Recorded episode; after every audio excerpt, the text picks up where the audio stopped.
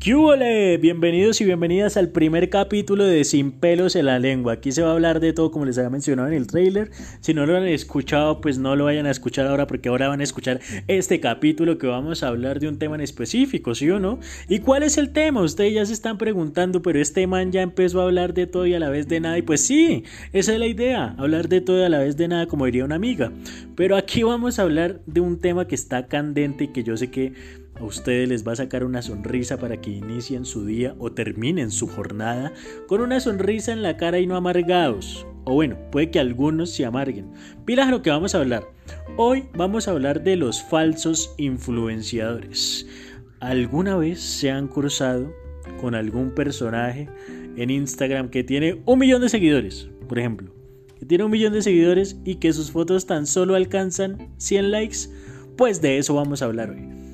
Pilas, marcas, pilas, las marcas que están emprendiendo ahorita en cuarentena, que le están metiendo la ficha a sus emprendimientos porque quieren tener ingresos con las redes sociales, que eso lo vamos a ver en el siguiente capítulo de cómo obtener ingresos. Pero yo les digo a las empresas que están metiéndole la ficha a las redes sociales que tengan mucho ojo con esos falsos influenciadores.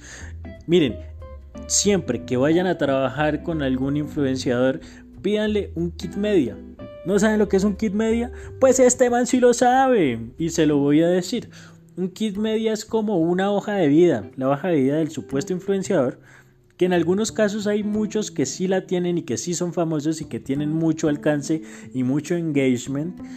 Y la hoja de vida o kit media de la que estamos hablando reúne todos los datos de ese influenciador, datos como cuáles, datos demográficos, es decir, de dónde son los seguidores de ese personaje o de esa señorita, de qué país la siguen, de qué ciudad, cuánto alcance tiene. Usted, usted le tiene que preguntar ese kit media si lo tiene, se lo tiene que pedir, mejor dicho, no se lo tiene que preguntar, le tiene que decir, oiga, influenciar Pepito de un millón de seguidores, páseme su kit media que yo quiero trabajar con usted.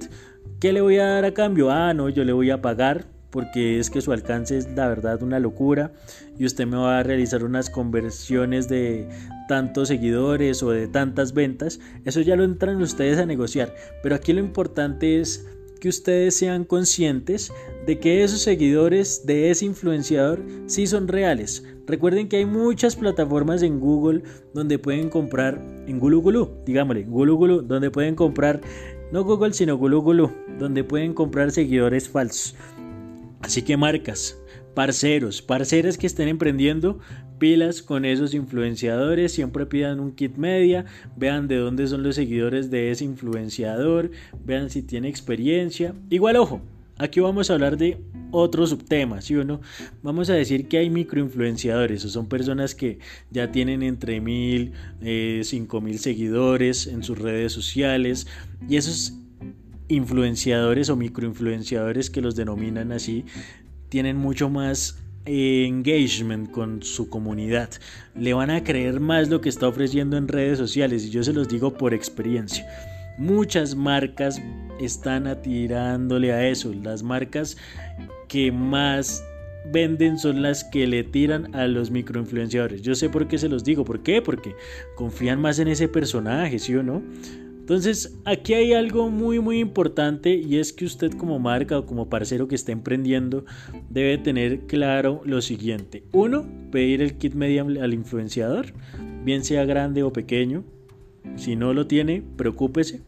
Y dos, tenga claro a qué público le quiere llegar usted, ¿sí? A qué público le vende y según eso usted compara con el kit media a qué le pega el influenciador así la va a romper. Feliz día.